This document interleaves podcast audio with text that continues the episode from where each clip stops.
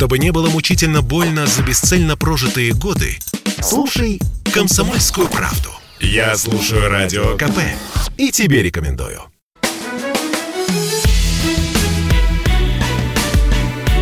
Бофт знает. Иван Панкин и Георгий Бофт, известный российский журналист и политолог. Приветствуем вас. Георгий Георгиевич, здравствуйте. Георгий Георгиевич, вот какое будущее ждет Россию? Скажите-ка вот так вот сразу мне. Ну, нас всех ждет светлое будущее. Мы все уйдем на радугу. Но это вы как-то не оптимистичненько, знаете ли, говорить. Я почему спросил, вы думаете, просто так, что ли? И лидер группы «Несчастные случаи». Ну, знаете, да, Алексея Кортнева, конечно же, и его замечательные песни. А что, впрочем, говорить о песнях? Давайте лучше фрагмент какой-нибудь известный послушаем. Мы познакомились с тобой позапрошлой весной. Уже на следующий день ты привела меня домой. Ты говорила мне сядь, говорила мне встань. Потом, наверное, устала и легла на диван. Я понял, это намек, я все ловлю на лету. Но не понял, что конкретно ты имела в виду. Вот я не понял. Вот я не понял. Ну что конкретно? Что ты имела в виду, что ты имела в виду, что ты имела? Итак, лидер группы «Несчастный случай» Алексей Кортнев назвал будущее России чудовищным. Давайте поговорим, что он имел в виду, Георгий Георгиевич. Музыкант заявил, что современная власть также не позволяет развиваться новым музыкантам, но это очень важно. Лидер группы «Несчастный случай» порассуждал о будущем России и считает, что последующие годы будут похожи на советское прошлое. Есть и цитата в его интервью, кажется, для московского комсомольца. «У нас в перспективе возвращение к образцам Советского Союза. Это чудовищная перспектива, потому что если вести огромную страну с ядерным потенциалом в сторону возвращения к советским догмам, то это путь в пропасть. Георгий Георгиевич, я даже, знаете, я даже опрос, я даже опрос запилил на нашем, э, значит, э, ну, на нашем этом, сайте для сообщений, вылетел из головы аж от удивления. Итак, э, друзья, вы можете проголосовать. Наберите, пожалуйста, номер плюс 7 967 200 ровно 9702 и посредством любого мессенджера, будь то Telegram, WhatsApp или Viber, или посредством смс-сообщения, пришлите «да» или «нет» на вопрос, ждет ли Россию чудовищное будущее. Еще раз номер плюс 7 967 200 ровно 9702. Единый чат для сообщений. У нас и чуть позже подведем итог. Георгий Георгиевич, итак, ждет ли Россию чудовищное будущее? Вам слово. Мне тоже не нравится э, реставрация многих советских порядков э, и наступление реакции. Назовем это э, откровенным термином, то, что происходит. Однако мне кажется, что все равно страна идет вперед, и она идет по своим волнам, когда периоды реакции сменяются периодом реформ, оттепели, я не жду революций, но тем не менее думаю, что э, эта реакция не будет вечной. Поэтому смотря какой э, период рассматривать. В долгосрочном плане я думаю, что все-таки общий мировой прогресс так или иначе скажется и на нашей стране, что бы ни делали местные реакционеры. Мы пользуемся устройствами, приборами, товарами, а, которые изобретены в основном не нами, но тем не менее они нам доступны. Мы пользуемся технологиями, которые в основном изобретены не нами, но они нам тоже доступны. Они делают нашу жизнь удобнее, и делают возможным то, что миллионы, десятки миллионов и даже большинство обывателей, они вообще не замечают политической реакции. Они занимаются повседневными делами. Кого, у кого-то это получается лучше, у кого-то это получается хуже. Но в целом народ, э, в целом, в среднем, живет лучше, чем в Советском Союзе. И э, прогресс налицо. Может быть, это не столько заслуга даже наших властей, начиная с начала 90-х и кончая нынешними, сколько заслуга общемирового прогресса. Стали дешевле э, электроника, э, стала дешевле и доступнее, главное, еда, стали дешевле даже машины. Вот. И всем этим мы пользуемся, поэтому все-таки поступательное движение пока продолжается.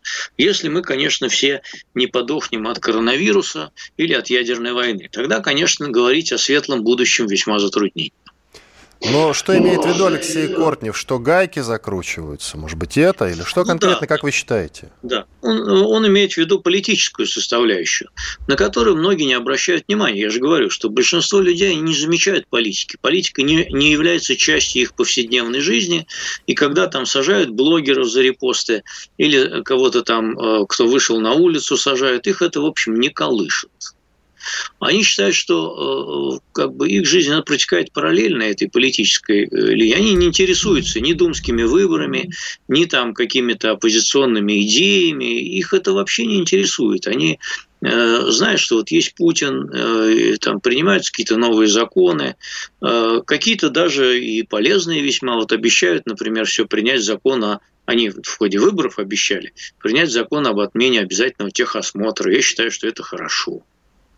Вот. А, и, например, там вот все эти МФЦ, которые появились в последние лет 10, это тоже хорошо, это удобно. Все эти госуслуги, которые э, лишили счастья общения с чиновниками напрямую, сидения в очередях. Так что есть много таких неплохих вещей, которые облегчают нашу жизнь. Вот, и там поехал в супермаркет, не надо стоять в очереди за колбасой, а купил ее, и если деньги есть, и съел. Вот, так что а что, что, что же говорит Кортнев про закручивают гайки, но я вижу, что и закручивают. Нет, я как раз э, спрашиваю вас, что, на, что он имеет в виду, как вы считаете. Ну, вот это ведь. то, что, ну что это, очевидные вещи как-то. Э, все новые и новые СМИ, чуть ли не каждый день, там и уже журналистов отдельных объявляют иностранными агентами. Эти СМИ закрываются. Э, в принципе, пространство свободы слова и свободы информации, главное, оно сужается. Оно сузилось за последние два года достаточно значительно. Вот. Э, э, возможности для выражения легального протеста э, по совершенно даже таким, в общем, каким-то невинным вещам, не то что там свергнуть кого-то, а просто протестовать против там, действий властей, там, какая-то незаконная свалка или еще что-то, или какой-то коррупционер появился, становится невозможным. Вас разгонят дубинками. Как? Это очевидные вещи. Ну, мне а, кажется, в разном смысле такого рода репрессии, если можно так выразиться, сейчас применяются во многих странах мира, включая те, которые принято считать цивилизованными, те же Соединенные Штаты Америки, разве нет?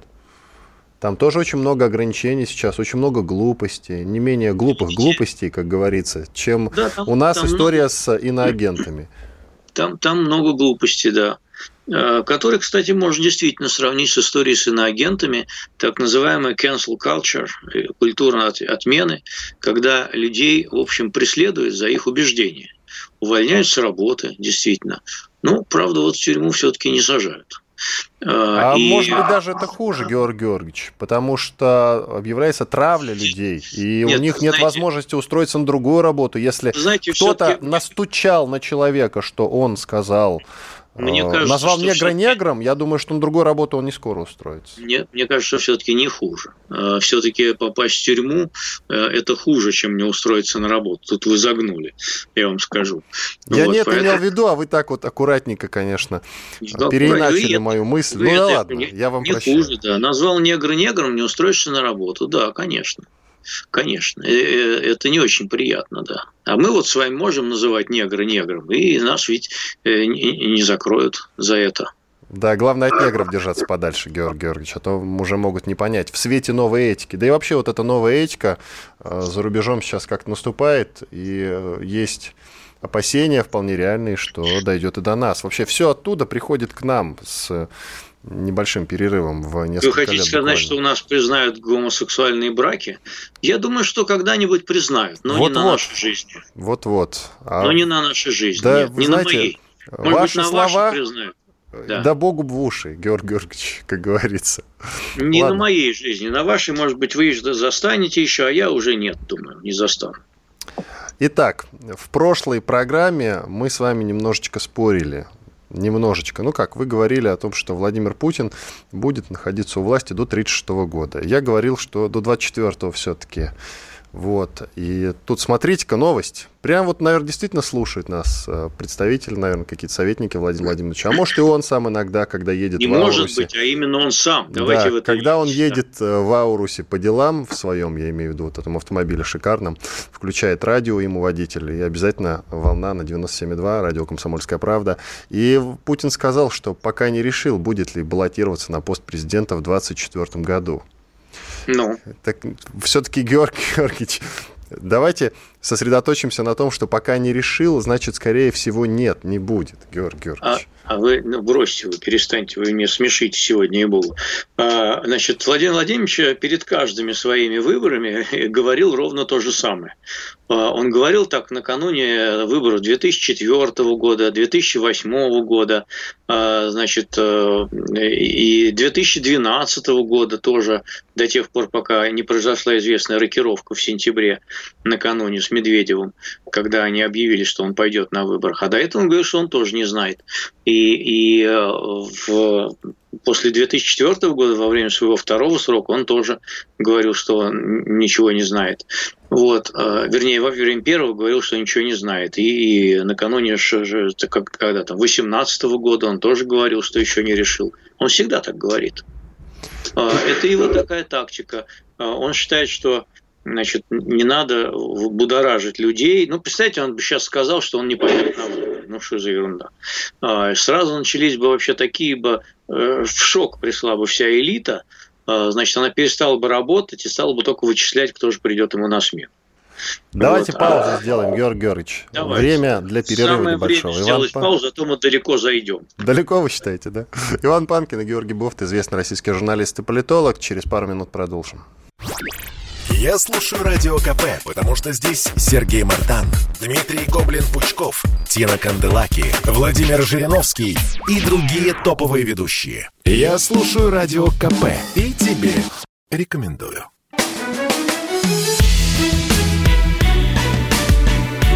Бофт знает. Иван Панкин и Георгий Бофт, известный российский журналист и политолог. Мы продолжаем. Я напоминаю, что устраиваем опрос, ждет ли Россию чудовищное будущее. Он, опрос, основан на заявлении лидера группы «Несчастный случай» Кортнева. Значит, ну, он, собственно, так и заявил. И вот мы решили среди вас, друзья, устроить опрос. Вы можете голосовать, да или нет. Присылайте, пожалуйста, по номеру плюс 7 967 200 ровно 9702. Воспользуйтесь любым из удобных вам мессенджеров Viber, Telegram, WhatsApp или посредством смс-сообщения. Э, Георгий Георгиевич, так как вы не захотели э, заходить далеко, как вы выразились в обсуждении э, возможного переизбрания Владимира Путина в 2024 году, я говорю про срок на 36 год, давайте тогда к другим темам. Ну вот нам пишут, и пусть пишут, читая, есть интересное сообщение, оно, в принципе, оно, в принципе, э, из актуального, что называется, потому что, как вы, наверное, знаете и, скорее всего, читали, вышла же статья Владислава Суркова, бывшего советника Путина, и не только советника. Он написал статью о политике в 2021 году и предсказал безлюдную демократию, экологические диктатуры и восстание шапоголиков. Батюшки, как все это интересно. Так вот, вопрос от нашего слушателя Валерия из Есентуков. Он пишет, добрый вечер, уважаемые господа ведущие, господин Бов, господин Панкин. Что вы можете сказать о новой книге Владислава Суркова, где он описывает будущее России и мира, рассказывает об электронных аватарах, киберпространстве, нейросетях. Что это? Пробный шар перед переходом нашего общества в иное качество, в электронный концлагерь. Наверное, Валерий ошибся, когда писал про книгу. Видимо, он все-таки имел в виду статью, потому что про книгу Суркова я тоже не слышал. Георгий Бофт, вероятно, тоже. Статью мы читали. Георгий Георгиевич, собственно, вопрос имеет место быть. Ответите что-нибудь. Знаете, я скучаю по Суркову. А он по вам, Георгий Георгиевич. Я ну, не, знаю, вряд ли. А, Но я скучаю по Суркову, потому что это был человек, который а, не только курировал, так сказать, внутреннюю политику, но он создавал некие смыслы. А, Он э, старался придавать смыслы вот этой самой внутренней политике и вбрасывал весьма интересные идеи. Мне кажется, что э, вот нашей внутренней политике в настоящее время не хватает таких идеологем, в хорошем смысле этого слова. И в данном случае э, непонятно, зачем он это написал, далеко не на первостепенном ресурсе его опубликовали, раньше бы рвали на части его, публикаций. А сейчас, э, видимо, никто и не взял, и некуда пристроить. А он там часто пишет, это издание «Актуальные комментарии», он там уже публиковался, Георгий Георгиевич. Да, это, это просто вставочка, продолжайте. Потому что это его знакомый издает. Ну, э, а так вот, например, э, Медведев, например, в «Коммерсант» пишет, а, не знаю, взял бы «Коммерсант» Суркова статью или побоялся бы. Не уверен. Радио «Комсомольская вот. правда» и «Комсомольская правда», я уверен, взяли бы. Ну да ладно. Да, и хорошо. Мне не хватает вот таких э, статей, где э, влиятельный в внутренней политике человек обсуждал бы какие-то новые идеологические смыслы. А, и он там действительно пробрасывает несколько весьма интересных. Может быть, это все игра ума бесполезная, конечно, но тем не менее любопытная. Э, пробрасывает такие интересные идеи, абрис некого будущего, Э, такого тоталитарного, цифрового и так далее. И, в общем, это интересные идеи. Может быть, они сбудутся, может быть и нет, но вполне правомерна такая постановка вопросов, что э, общество больше не расколото по традиционному там, классовому признаку, например, но больше расколото по всяким мировоззренческим, поведенческим признакам, образовательным там, и так далее, по многим другим. И идея цифрового контроля, конечно, тоже Э, и методология цифрового контроля тоже, конечно, изучается и э, требует подробного изучения, анализа. Мы ничего не понимаем в этом, э, то, как мы будем жить. Мы смотрим с ужасом на Китай с его системой социального мониторинга, но это и у нас все будет скоро. И у нас все будет скоро. Это уже есть, понимаете, когда Э, людей ну, отслеживают камерами видеонаблюдения по всему городу. Это оказывает влияние на преступность, оказывает влияние на раскрываемость преступности. Но это оказывает влияние и на, так сказать, всякие такие э, части, которые относятся к политике. Пришел на несанкционированный митинг или просто проходил рядом, и к себе уже пришли домой. Видите, какой прогресс, как он далеко зашел. Вот. А, а так, э, бурление в соцсетях, бурление как бы э, вот это цифровое, там тоже фактически Сурков об этом пишет, да, оно тоже э, начинает иметь общественный резонанс. Э, люди, не вставая с дивана, поднимают некий общественно-политический хайп, на который, если он обретает достаточно большие масштабы, власти обращают внимание или не обращают внимания. Э, ну, э, трепетные власти, они, конечно, отслеживают все эти тенденции, что обсуждается, как обсуждается, какой тональностью и так далее. Общество гораздо манипулируемое становится, им легче манипулировать, вбрасывать всякие информационные провокации, фейки, и, и так далее. И мы это видим, что как это происходит. Вот э, вся эта манипуляция э, на уровне э, там госпропаганды, например, или не госпропаганды, а, например, Инстаграм пропаганды, когда и, и так называемые инфлюенсеры, так сказать, являются э, прости господи, я заговорил на иностранном языке, трендсеттерами в различных общественных сферах. Вот, поэтому вот обо всем этом он и пишет. Немножко наукообразно, но ничего, умный человек должен понять, что он написал. Поэтому я еще раз говорю, я скучаю по Суркову. Нам не хватает такого, такого а, создателя смыслов. Кстати, как вы считаете? Я, я бы хотел, считаете... чтобы Кириенко, я бы хотел, чтобы Кириенко писал статьи, я бы хотел, чтобы Володин писал статьи. Но статьи, интервью пишет, к сожалению, только Патрушев. Вот. И он представитель такого, а, на мой взгляд, консервативного крыла. И, в принципе, полезно знать, что думает и как, так сказать, реагирует на внешний мир это консервативное крыло. Но хотелось бы услышать и других ораторов, кроме Патрушева. Нарышкин же писал не так давно, к столетию СВР. По-моему, была статья, нет? Что-то такое Знаете, было. статья статья юбилейная к столетию СВР – это не создание смыслов, а это просто э, ну, не самый удачный в плане вот именно создания смыслов такой вариант. Вот Медведев выступил со статьей, на, на мой взгляд, очень неудачный. А давайте и ее обсудим, Георгий И стилистически Мы ее обсудим. И не забегайте вперед, Георгий Георгиевич. Я хотел еще по Суркову. Обсудим. Как вы считаете, он сейчас занимается ничем, вот иногда написанием статей. Почему не работает, а? Что это он отдыхает? Кто не работает? Сурков. Медведев не работает. Сурков. Сурков. Он, он не работает, потому что его не, при, не принимают на работу. Он же уволился с работы, а его обратно не берут. Он, может, и не просится. Он уже поработал достаточно и не хочет работать в этом окружении. Он не хочет работать э, где, с кем ему работать, с Кириенко или с Володиным. Это люди, которые, так сказать, не совсем, не совсем с ним бы сработались, мягко говоря. Это уже было бы три медведя в одной берлоге. И, и, и так достаточно нам медведей там в берлоге в этой, там конституционное большинство их в доме уже. Он же просто являлся в свое время, по крайней мере, так называли Суркова, серым кардиналом Кремля. Было ж такое? Было. По-моему, называли. Ну, понимаете, называли, э, ну, с таким же успехом можно назвать и Кириенко серым кардиналом Кремля. Но Кириенко крайне непубличный человек с точки зрения вот своей медийной активности. Но э, в этом плане, мне кажется, у него даже больше шансов э, реально претендовать на такой пост вот, и звание э, тайного кардинала Кремля. Потому что он построил довольно мощную систему и по-своему эффективную кураторство и руководство внутренней политики. Что касается Медведева. А, кстати, вы знаете, по-моему, и Сурков не особенно любил интервью-то раздавать. Начнем с этого. Он на пионерских чтениях э, для журнала «Русский пионер», кажется, иногда выступает, там что-то читает, какие-то колоночки свои, и все. А так, чтобы вот он, знаете ли, пришел бы куда-нибудь, скажем, на НТВ или радио «Комсомольская правда» для интервью, я что такого не припоминаю. Ну, чтобы он вообще как-то стремился к интервью. А прикиньте, а прикиньте, если с него бы сняли санкции, он поехал бы в Америку и дал бы интервью CNN. Вот бы mm. шумнул. Это было бы интересно, мы бы это все было посмотрели. Бы прикольно, это да. было бы это интересно, было... действительно. Итак, почему бессмысленны контакты с нынешним украинским руководством? Называется статья Дмитрия Медведева для газеты «Коммерсант». Вы ее упомянули, так давайте действительно, давайте действительно ее обсудим. Она, статья-то, на самом деле э, совсем небольшая.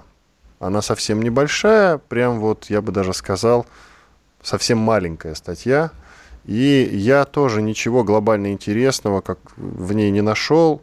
То ли дело статья Владимира Путина про Украину, да, относительно То ли недавно. дело, конечно, то да. ли дело. Она вдумчивая, такая очень аналитическая. Тут у Медведева, который иногда писал статьи куда более интересные, до этого давно, правда, уже, э, эта статья как-то, конечно, особняком стоит, как мне кажется. Вопрос в том, зачем ему понадобилось писать вот эту незатейливую, значит, статейку. Заметку я бы ее так назвал, не статья, а заметка.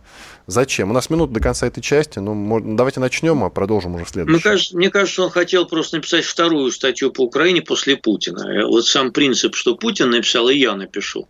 Мне кажется, что вот это было.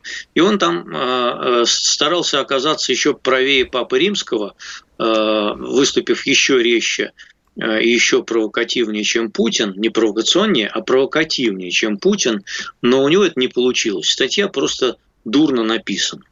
Она дурно написана, неряшливо, Э, и, и небрежно, и там избыточное количество вот этих жаргонов, хамства.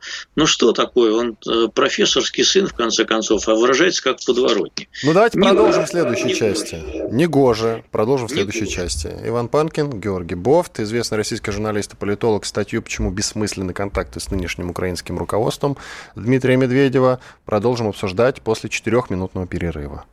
Каждый понедельник на Радио КП. Десант здравого смысла в лице Дмитрия Гоблина-Пучкова и Наданы Фридрихсон борется с бардаком окружающего мира и смеется в лицо опасности. Давно хотела вас спросить, какой у вас самый любимый мем последних двух месяцев? Их, по-моему, такое количество, что их даже запомнить невозможно. А вас не заразил этот мем? Вы рыбов продаете, нет, показываем. Красивый. Смешной. Вот. Ну что, давайте попробуем этот мем. Дмитрий Юрьевич, Зеленский отчет начал. Значит, Крым собирается куда-то тащить. Ну, если он собирается, то, как говорится, тащилка еще не отросла. Слушайте «Гоблина» и «Натану» каждый понедельник в 7 часов вечера по московскому времени на радио «Комсомольская правда».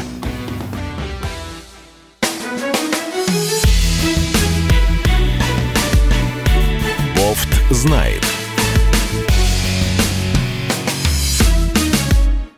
Иван Панкин и Георгий Бофт, известный российский журналист и политолог. Мы продолжаем. Обсуждали статью Дмитрия Медведева, ныне заместитель председателя Совета Безопасности России, который написал статью для газет «Коммерсант». Называется она «Почему бессмысленны контакты с нынешним украинским руководством». Продолжим говорить, но я напоминаю, что мы устроили в самом начале эфира опрос, который называется «Ждет ли Россию чудовищное будущее?»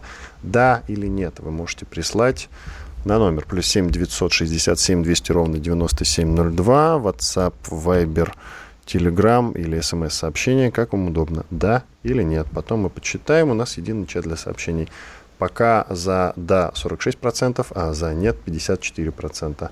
Вот такое пока, так, такие... Интересный пока, раскол расста... какой-то, да, да. Расстановка сил такова на данный момент. Но еще есть время, чуть-чуть попозже будет смысл подвести итог. Любопытно, каков будет итоговый результат. Итак, продолжаем обсуждать, почему бессмысленные контакты с нынешним украинским руководством. Среди прочего, хоть вы и критикуете, Георгий Георгиевич, но у вас работа такая критиковать, э, хоть вы и критикуете значит, статью Медведева, там есть и вполне, в общем-то, вменяемые вещи. Ну, вменяемые в каком смысле? Логичные, что называется. Так вот, я прочту небольшой фрагмент.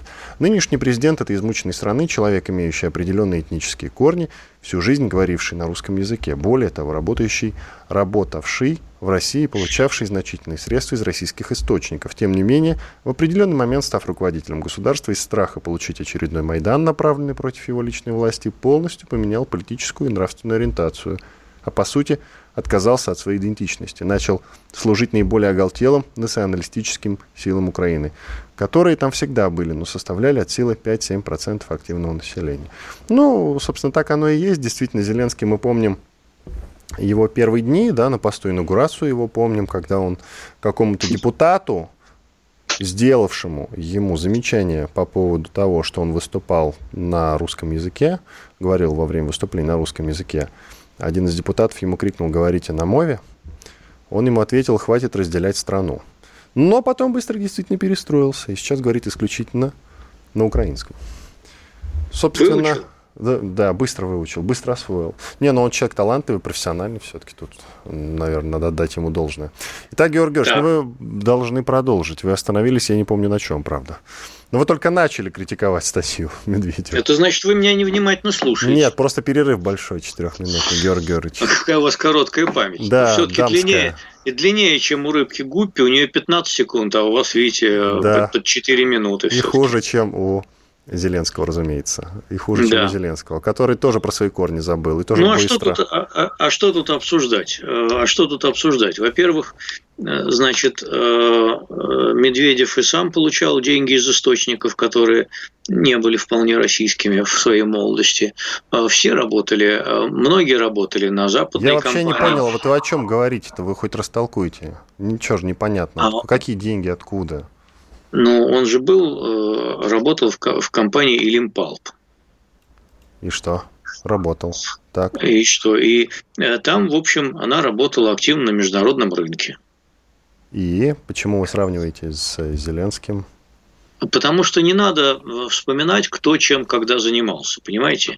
Я знаю э, официозных э, российских пропагандистов, которые в своей молодости в 90-е годы занимали прямо противоположные позиции. А, и более того, знаю одного из таких пропагандистов, который непосредственно работал в американской структуре и получал деньги от, страшно сказать, Сороса. Ничего себе. Да. Вот имя бы еще назвали, Георгиевич. Имечко бы еще назвали. Зачем? А, начинается вот это. Ну, зачем? А, ну, зачем? Зачем? Зачем э, бередить старые раны? Хорошо, тогда давайте я финал прочту этой статьи Медведевской. Тогда встает извечный главный вопрос, что делать в этой ситуации? А ничего дождаться появления на Украине вменяемого руководства, которое нацелено не на тотальную конфронтацию с Россией на грани войны, не на организацию дебильных крымских платформ, созданных для оболванивания населения и подкачки своих мускулов перед выборами, а на выстраивание равноправных и взаимовыгодных отношений с Россией. Вот только с таким руководством Украины и стоит иметь дело. Россия умеет ждать. Мы люди терпеливые. Конец. Э, Георгий Георгиевич, я, кстати, вспомнил, о чем вы говорили в конце прошлой части нашей программы. Вы говорили, что на э, плохом языке, во-первых, написано с кучей каких-то нехороших слов, в том числе вот дебильных. Вот. А все-таки он сын профессора, как вы сказали, Медведев. Вот на чем мы остановились. Да. Вот. Понимаете, так вот что как, мысль, не как у рыбки э, память. Эта мысль, эта мысль она, она сама по себе пустая. А что значит ждать? Понимаете, вот подставьте вместо название Украины, название России и представьте на другом конце США. Можно ровно то же самое написать про то, что США тоже не могут не иметь дела с Россией, а будут ждать, пока здесь сменится руководство, которое будет покажется ему более вменяемым. Ну, э, можно и так, конечно. Ни с кем вообще не, не, не общаться, не иметь дела. Э, но это требует тогда другого совершенно подхода э, во внутренней политике, в экономике. Если мы не занимаемся Украиной и ждем, тогда, может, нам вообще перестать заниматься внешней политикой. У нас же была креативная идея в прошлой передаче, мне кажется, сократить МИД в два-три раза, э, упразднив там европейские отделы, североамериканские и оставив только китайский, например. И, и, и все. Больше никакие другие отделы не нужны. Итальянский оставляем. Какой? Итальянский, итальянский оставляем. Итальянский, ну, итальянский, китайский. Австрийский оставляем. А, австрийский, немецкий можно оставить, там пару человек, вот, э, и Кабо-Верде э, под отдел, э, вот, и все. Остальных всех выгнать, зачем они нужны? У нас нет никаких нормальных отношений с большей частью мира. Ну, из Кабо-Верде у нас отношения, прямо скажем, никакие. Сейчас будут учетом... А, ну, сейчас будут прям хорошие. Ну, потому что Поклонская туда хорошие. отправилась. Мы будем про Кабо-Верде писать каждую неделю. Уверяю вас, оттуда будут приходить новости. И мы с вами потом собирались ехать учиться серфингу. Э, там, говорят, хороший серфинг в Кабо-Верде. Кстати, вы знаете, что украинские политики уже настучали руководству Кабо-Верде, что оно, руководство Кабо-Верде, не должно принимать Поклонскую в своих стенах, скажем так, потому что та вообще-то находится в розыске на в Украине. И пока реакция Кабо-Верде неизвестна. Георгий Георгиевич, как вы считаете, как поступит Кабо-Верде? Я думаю, что на в Украине э, э, перетопчутся. И э, думаю, что Кабо Верде не посмеет отказать такой красивой женщине в том, чтобы она там коротала свои значит, девичьи годы.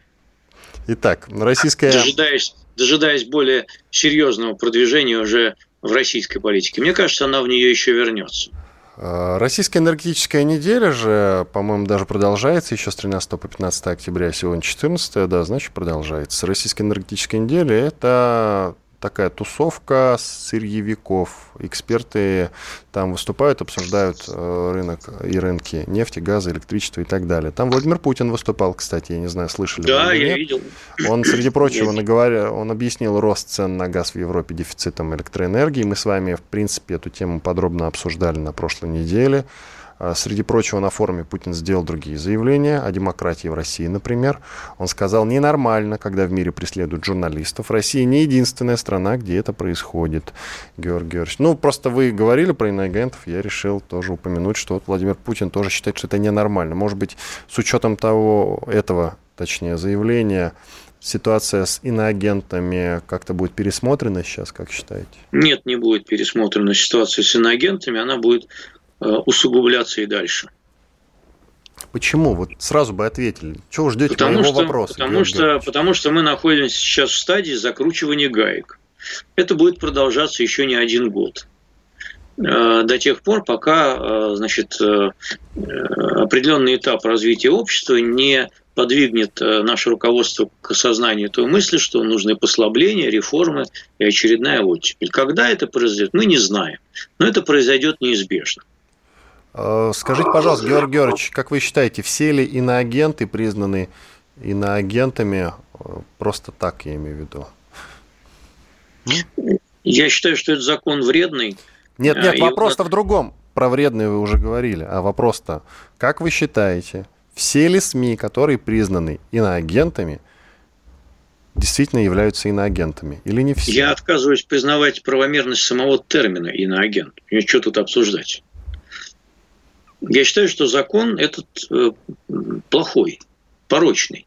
Его надо отменить как можно скорее, по идее. Но скорее его не отменить, он будет существовать еще долго. Поэтому э, это все происходит во внесудебном порядке, на усмотрение Минюста.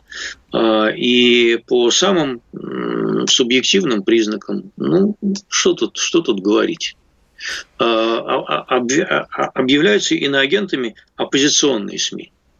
Э, и именно по этому принципу а у всякого оппозиционного СМИ можно накопать какой-нибудь формальный иностранный источник. Вот. Э, тем более, что внутренние каналы финансирования, они перекрыты. А иногда финансирование происходит от российских э, сказать, юридических лиц, но которые находятся за границей, например. Они становятся иноагент. Ну, это все известно. Это все известно. Кстати, насчет иноагентов. Э, Нобелевским лауреатом мира стал Дмитрий Муратов, главный редактор «Новой газеты», с чем мы его и поздравляем. Мы с Георгием Бофтом придерживаемся мнения, что мы рады за Муратова. Но да. вопрос, Георг Георгиевич, это, наверное, все-таки политическое решение. Не то чтобы э, замечательный человек, действительно, я чуть позже расскажу, у нас 30 секунд остается до конца этой части. Действительно ли это политическое решение? Ведь ну, Дмитрий Муратов вряд ли прям много сделал, э, как человек, который что-то там для мира такого выдающегося сотворил на земле, я имею в виду. Но после перерыва уже продолжим 10 секунд. Иван Панкин и Георгий Бофт, известный журналист и политолог в студии радио «Комсомольская правда». Оставайтесь с нами. Этому миру нужен новый герой. И он у нас есть. Это Эдвард Чесноков. Здравствуйте, друзья! Мы героически продолжаем сражаться с главными угрозами современности.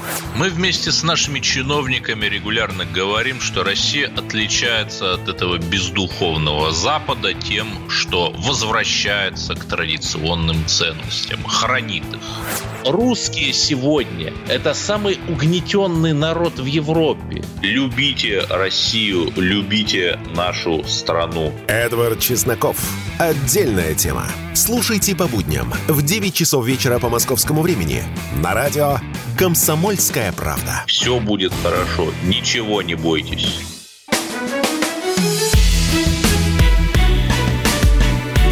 Бофт знает. Иван Панкин и Георгий Бофт, журналист и политолог. Мы продолжаем. Остановились на Дмитрии Муратове, главном редакторе «Новой газеты». Оппозиционной, кстати, газеты относительно власти, я имею в виду. Итак, Дмитрий Муратов стал лауреатом Нобелевской премии мира. Георгий Георгиевич, ну скажите мне, ну, наверное, вот с точки зрения политики премия присуждена ему по понятно каким причинам, скажем так. Хотя мы рады за него еще раз. Конечно, Еще раз это, это политическая премия, она присуждена в том числе для того, чтобы, с одной стороны, послать э, знак, э, как в понимании Нобелевского комитета, о том, что э, свобода слова важна в современном мире, даже важнее, чем прививка от коронавируса, поэтому ВОЗ не получил никакой премии. Вот. А с другой стороны, конечно, это указание такое вот и на, на, на Россию пальцем, да, что в ней со свободой слова не все в порядке.